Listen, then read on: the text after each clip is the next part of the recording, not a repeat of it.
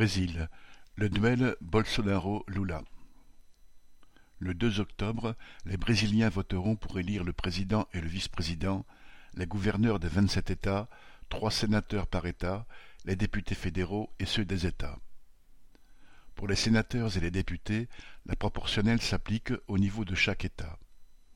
Si aucun candidat au poste de président et de gouverneur d'État n'obtient la majorité, un second tour aura lieu fin octobre.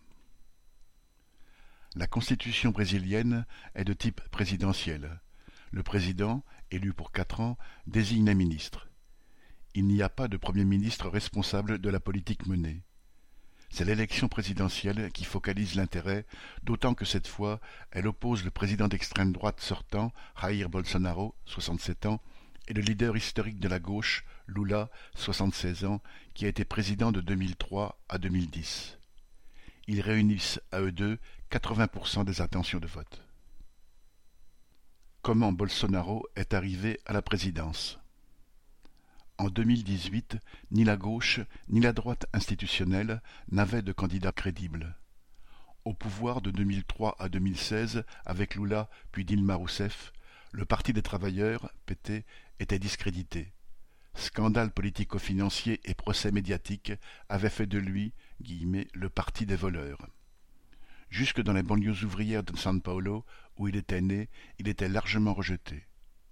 Lula lui-même avait été condamné par des juges partisans et emprisonné pour douze ans.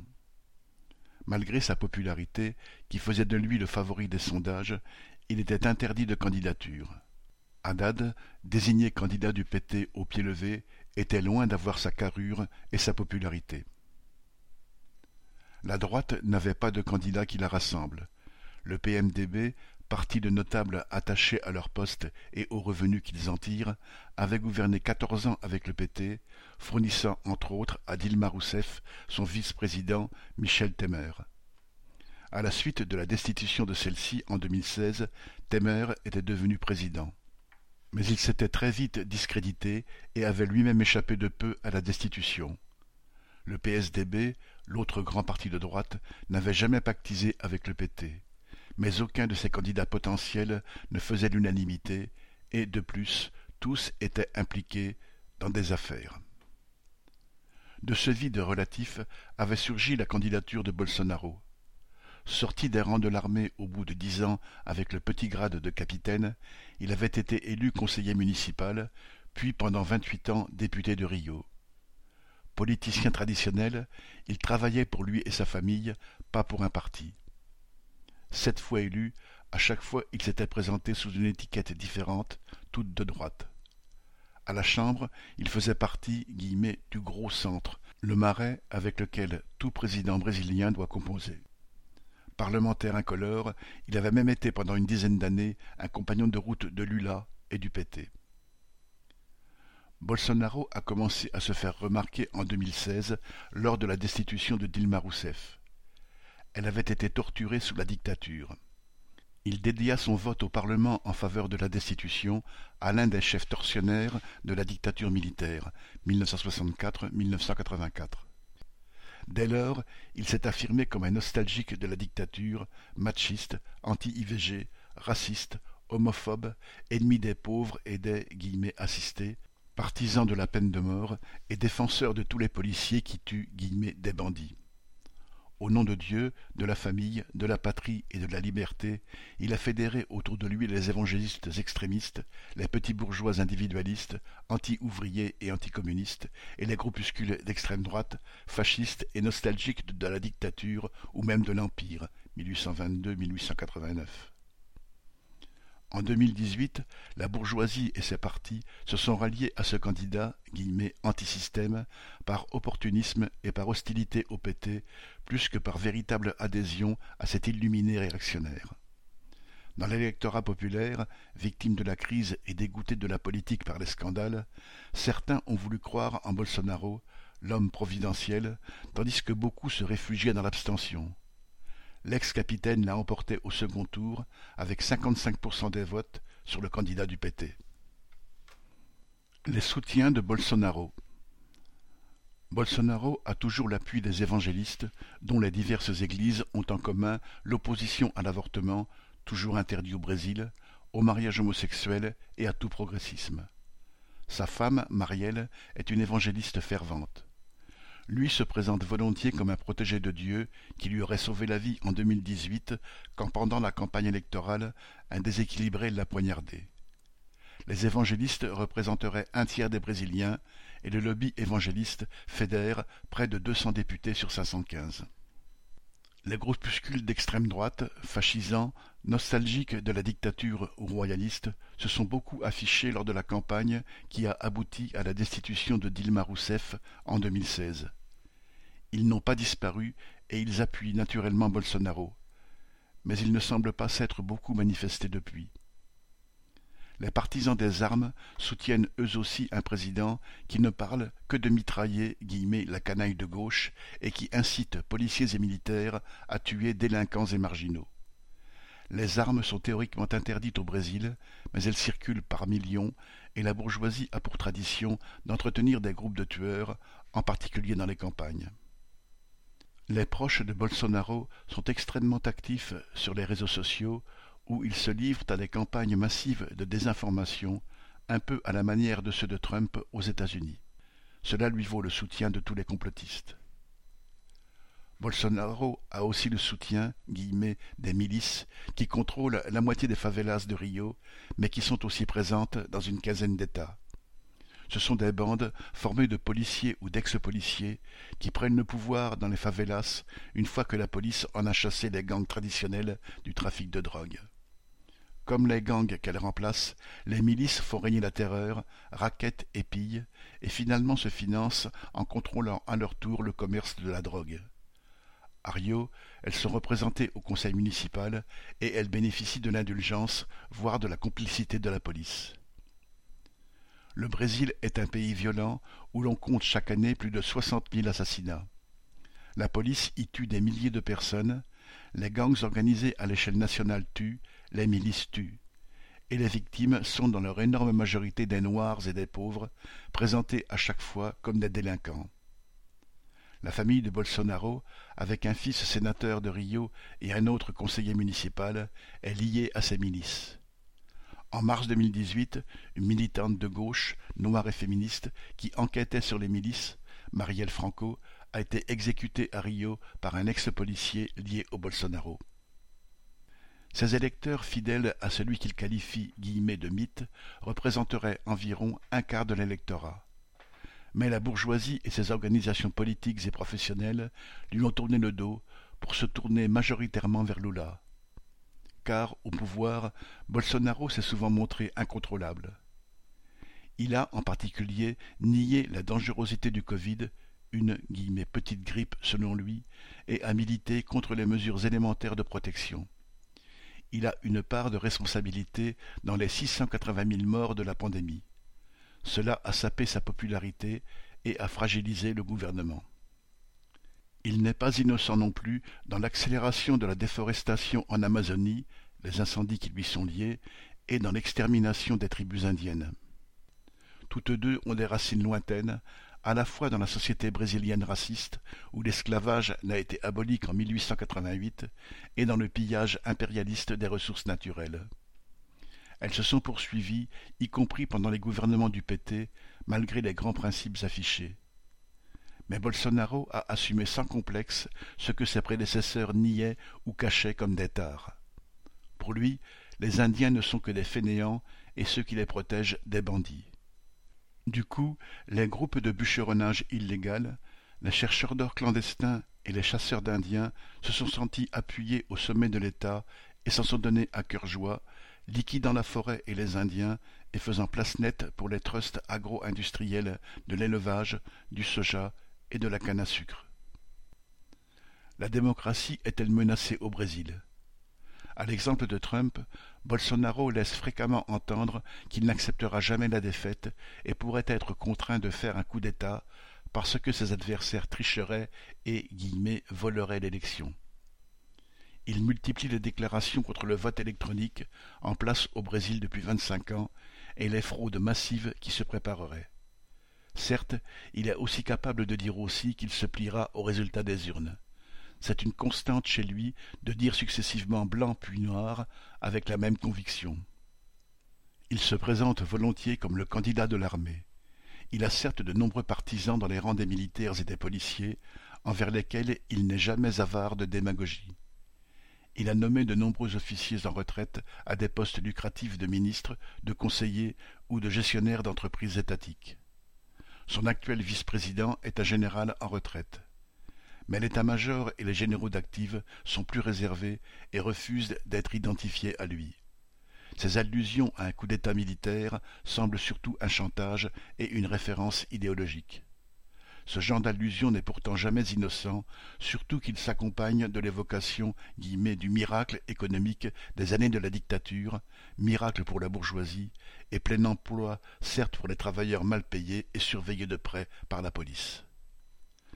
Appels à l'armée, menaces de coup d'État, soutien des milices, complotisme, fanatisme religieux, rien de tout cela ne gêne la base électorale de Bolsonaro, qui y voit au contraire des raisons de voter pour lui. Le 7 septembre, jour de la fête nationale, qui cette année célébrait le bicentenaire de l'indépendance du pays, Bolsonaro a tâché d'utiliser les cérémonies officielles pour promouvoir sa candidature. L'après-midi, il a réuni à Rio soixante mille de ses partisans sur la plage de Copacabana. Il a, comme d'habitude, attaqué violemment Lula, les médias et les instituts de sondage, mais il n'y a pas eu de dérapage. Le parcours de Lula Face à lui, Lula veut représenter le Brésil civilisé, moderne, cultivé et démocratique. Il dénonce en Bolsonaro une mauvaise copie de Trump, une personne mentalement déséquilibrée. Il déclarait le 22 août, Ce qui est en jeu aujourd'hui, c'est la démocratie contre le fascisme, la démocratie ou la barbarie. Il veut être et est par bien des aspects l'anti-Bolsonaro. Lula est issu d'une famille pauvre du Nord-Est, venue travailler à San Paulo dans les usines de montage des multinationales, attirée sous la dictature par le faible coût d'une main-d'œuvre docile et les perspectives d'un marché prometteur. Ouvrier dans l'usine Volkswagen de San Bernardo, quarante mille salariés à l'époque, syndicaliste, il se trouva à la tête des grandes grèves de 1978-1979 qui ont préludé à la fin de la dictature, ce qui lui valut la prison. Celui que la presse bourgeoise désignait alors comme le crapaud barbu était très populaire dans la classe ouvrière pour que les militants syndicalistes disposent d'un relais politique dans le pays et au Parlement, il participa à la création du Parti des travailleurs, en alliance avec le courant social-démocrate et les secteurs progressistes de l'Église catholique, et avec l'aide des groupes révolutionnaires, trotskistes en particulier. Dans l'époque de forte politisation qui suivit la chute de la dictature en 1984, le PT était fort de l'activité de milliers de militants ouvriers et intellectuels qui s'emparaient de la direction des syndicats en chassant les syndicalistes guillemets carpettes de la dictature, organisaient des occupations de terres et des coopératives, construisaient des quartiers d'habitations ouvrières bon marché. Le PT et la CUT, Centrale unitaire des travailleurs, le syndicat qui lui était lié, inspiraient et organisaient la classe ouvrière. Mais lorsque cette influence se traduisit par des postes syndicaux, puis politiques, de plus en plus nombreux et de plus en plus importants, ce courant révéla son caractère profondément réformiste. Le PT ne voulait pas renverser la bourgeoisie, mais s'intégrer dans son système. L'appareil que présidait Lula se renforça, se professionnalisa, décourageant les militants les plus actifs à la base et réprimant ceux qui s'affichaient révolutionnaires ou simplement qui contestaient les ordres venus d'en haut. Ce PT bureaucratisé, responsable, hiérarchisé, devenait un outil utilisable pour la bourgeoisie. Lula, candidat depuis 1990 à l'élection présidentielle, réunissait de plus en plus de voix et en 2002 il fut élu et réélu triomphalement en 2006. La gauche au pouvoir. Lula fut pour la bourgeoisie brésilienne et mondiale un chef d'État exemplaire il sut donner aux pauvres l'impression qu'il gouvernait en leur faveur, tout en assurant aux bourgeois des profits jamais vus. Il réduisit par exemple l'écart entre les salaires ouvriers les plus faibles et les plus forts, mais sans toucher aux profits patronaux. le salaire minimum que touchent les employés domestiques, les aides du commerce ou les travailleurs non qualifiés des petites entreprises passa en huit ans de deux cents à cinq cent quarante réals, deux cents euros environ. Mais les travailleurs qualifiés de la banque, des grandes entreprises et des multinationales, qui touchaient entre douze et vingt SMIC, n'en gagnèrent plus que quatre ou cinq et perdirent de leur pouvoir d'achat et de leur confiance dans le PT. Pour les familles les plus pauvres, Lula créa une série d'aides sociales, dont la plus connue est la Bolsa Familia, allocation de quelques dizaines d'euros versée aux familles pauvres dont les enfants sont scolarisés. Il aligna les retraites sur le salaire minimum et en fit bénéficier les paysans du Nord-Est, même s'ils n'avaient jamais cotisé. Cela coûta quelques milliards d'euros, mais beaucoup moins que les aides et subventions au patronat et infiniment moins que ce que le pays versait chaque année aux détenteurs de la dette publique. Cette politique lui aliéna pourtant une partie des travailleurs les mieux payés, entre autres parmi les universitaires. Quatre parlementaires contestataires furent exclus en 2003. Cela provoqua une scission dans le PT qui donna naissance en 2005 au Parti du socialisme et de la liberté, PSOL, animé par Eloïsa Helena, l'électorat pété devint majoritaire dans le nord-est pauvre et minoritaire dans l'état industriel de San Paolo, au salaire plus élevé. Par ailleurs, les mouvements de grève devinrent rares, combattus par les militants du PT et des syndicats. Geste symbolique, Lula nomma au ministère du Travail le secrétaire général de la CUT. En revanche, la bourgeoisie, toute catégorie confondue, était l'objet de tous ses soins. Lula eut la chance de gouverner pendant les années de hausse des prix des matières premières agricoles et minières, dont le Brésil est un grand fournisseur. Ces secteurs bâtirent des records de profit. Minerais de fer, viande de bœuf, de porc et de poulet, oranges, soja, canne à sucre. Le Brésil était le premier exportateur mondial. Les banques faisaient des milliards de dollars de bénéfices. Le chômage était bas, et la petite bourgeoisie récoltait la petite monnaie de la prospérité générale et accédait à un niveau de vie de pays développés. Dans ce mouvement de croissance des profits, même la crise bancaire de 2008 passa presque inaperçue. Lula termina son second mandat avec un taux de popularité record de 87%. Mais l'arrivée de Lula et du PT au pouvoir eut son revers de la médaille. Les élections parlementaires se faisant à la proportionnelle, le PT n'a jamais été majoritaire, pas plus qu'aucun autre parti. Lula, pour faire adopter sa politique, a dû gagner les voix des députés d'autres partis, c'est-à-dire les acheter, dans la grande tradition politique brésilienne. Il a repris à son compte le système de corruption qui sévissait avant lui.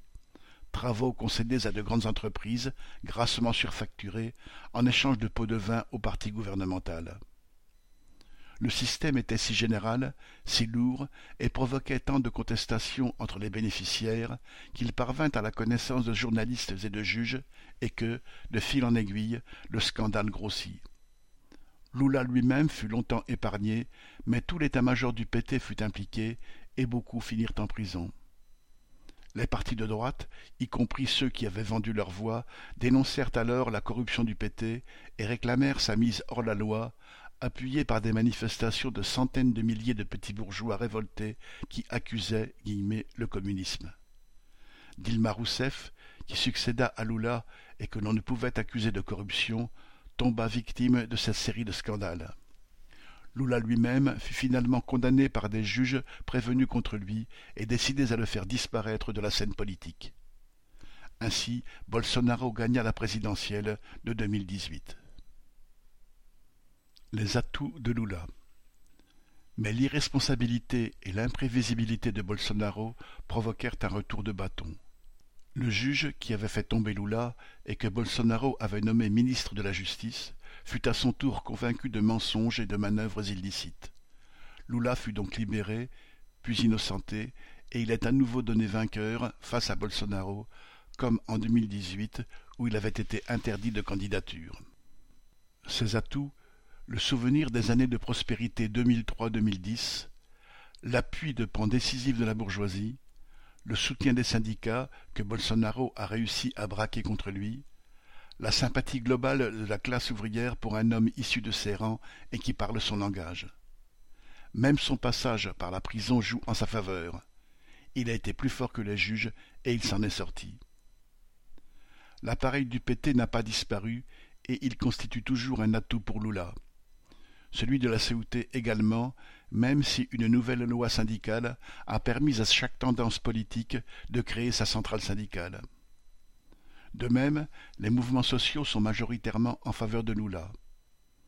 La direction du mouvement des Santerres, MST, qui organise des, dizaines de milliers de pauvres dans les campagnes et autour des grandes villes, a toujours été fidèle à Lula, même s'il n'appuyait pas les occupations de terre et régularisait relativement peu d'occupants.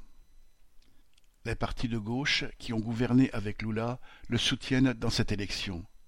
C'est le cas du PC du Brésil le Parti du socialisme et de la liberté, PSOL, a renoncé majoritairement à présenter un candidat propre et appuie cette fois Lula dès le premier tour. Le Parti démocrate travailliste, PDT, animé longtemps par Lionel Brizola, est le seul parti classé à gauche qui présente un candidat contre Lula. Ciro Gomez, ex-ministre de Lula, qui en 2018 avait recueilli 12,5% des voix. Lula reprend le rôle du conciliateur qui lui a si bien réussi pendant ses huit ans de présidence. Il reprend son slogan de 2002, guillemets, Lulina, paz et amor. Mon petit Lula, paix et amour. Il est candidat de la coalition Allons ensemble pour le Brésil. Cette volonté de réconcilier tous les Brésiliens se manifeste dans le choix de son vice-président, Geraldo Alckmin, son rival malheureux en 2006, deux fois gouverneur de São Paulo, ancien président du PSDB, le parti de droite de l'ex-président Cardozo 1995-2002. Ni Cardozo ni Alckmin n'avaient approuvé les poursuites contre Lula et Rousseff. Quant aux élus sans couleur politique précise, maires ou députés, eux aussi désertent le camp de Bolsonaro qui ne semble plus à même d'assurer leur réélection et les avantages qui vont avec. Lula fait également tout pour se concilier les couches a priori favorables à son rival. Il n'a pas laissé un mauvais souvenir aux militaires. Pas plus que Dilma Rousseff, il n'a cherché à leur faire payer leur rôle dans la répression sous la dictature, quand il torturait et faisait disparaître les opposants. Il tente une ouverture en direction des évangélistes, une rencontre est prévue avec des pasteurs. L'Église catholique, elle, a perdu de son influence passée, mais Lula est sûr de la trouver à ses côtés. Les principales fédérations patronales ont pris position contre Bolsonaro, en particulier la FIESP, Fédération des industries de l'État de São Paulo, dont le rôle équivaut à celui du MEDEF français, et la FEBRABAN, qui fédère les banques. Le 10 août, la FIESP a publié une lettre de défense de la démocratie qui sonnait comme un appui à Lula en même temps que des juristes lisaient solennellement une déclaration analogue dans le grand amphithéâtre de la faculté de droit de San Paolo. Car au thème de la réconciliation nationale s'ajoute celui de la défense de la démocratie. Les déclarations pro-dictature et les menaces voilées de coup d'État proférées par Bolsonaro aident à la campagne de Lula. La période dure de la dictature remonte à un demi-siècle. Lula l'a connue, pas Bolsonaro, pour qui la dictature est une référence idéologique, ni l'écrasante majorité des Brésiliens qui y voient un épisode déplaisant de l'histoire ancienne. Les guillemets jours heureux du gouvernement Lula sont plus proches et leurs bénéfices encore présents. Bolsonaro a récemment tenté de doubler Lula sur le terrain des aides sociales. Pendant le Covid, l'État a versé à 45 millions de personnes une aide d'urgence de 45 euros qui a permis à 100 millions de Brésiliens de survivre. Bolsonaro a fusionné cette aide, la Bolsa Familia et tous les programmes d'assistance, en une guillemets, aide Brésil, dont le montant est passé de 217 réals à 400 en mai et 600, une centaine d'euros, en septembre. Pour faire accepter cette nouvelle dépense de 8 milliards de dollars, il a dû forcer la main à son ministre des Finances, qui renaclait devant le déficit que cela créerait. Même si les bénéficiaires ne sont plus que dix-sept millions, la popularité de Bolsonaro serait remontée dans les couches pauvres. Un sondage le donne à égalité avec Lula chez les habitants de San Paulo gagnant moins de deux SMIC.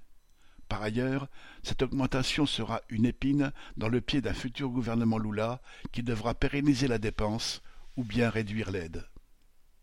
Les travailleurs brésiliens n'ont évidemment rien à attendre de bon de Bolsonaro. Il a gouverné contre eux, imposant en 2019 une réforme qui repousse à 65 ans, 62 ans pour les femmes, l'âge de départ en retraite, qui allonge le temps de cotisation et diminue les pensions. Mais Lula ne les tirera pas d'affaire pour autant. Le chômage qui les frappe, l'emploi précaire et informel, la hausse des prix, les salaires et les retraites insuffisants ne dépendent pas de qui préside le pays. C'est la crise de l'économie mondiale qui aujourd'hui aggrave leur situation, crise à laquelle il n'y a pas de remède national. Si Lula reprend du service à la tête de l'État, comme il semble probable, il veillera avant tout aux intérêts des bourgeois, brésiliens et impérialistes, quoi qu'il ait promis ou fait espérer aux travailleurs brésiliens. Et cette même crise mondiale peut amener la bourgeoisie à instaurer une dictature, celle de Bolsonaro ou d'un autre, comme la crise de 1929 avait, avant-guerre, amené la dictature de Getúlio Vargas, qui, à ses débuts, sympathisait avec les nazis, dont il reprenait les méthodes contre le mouvement ouvrier. 8 septembre 2022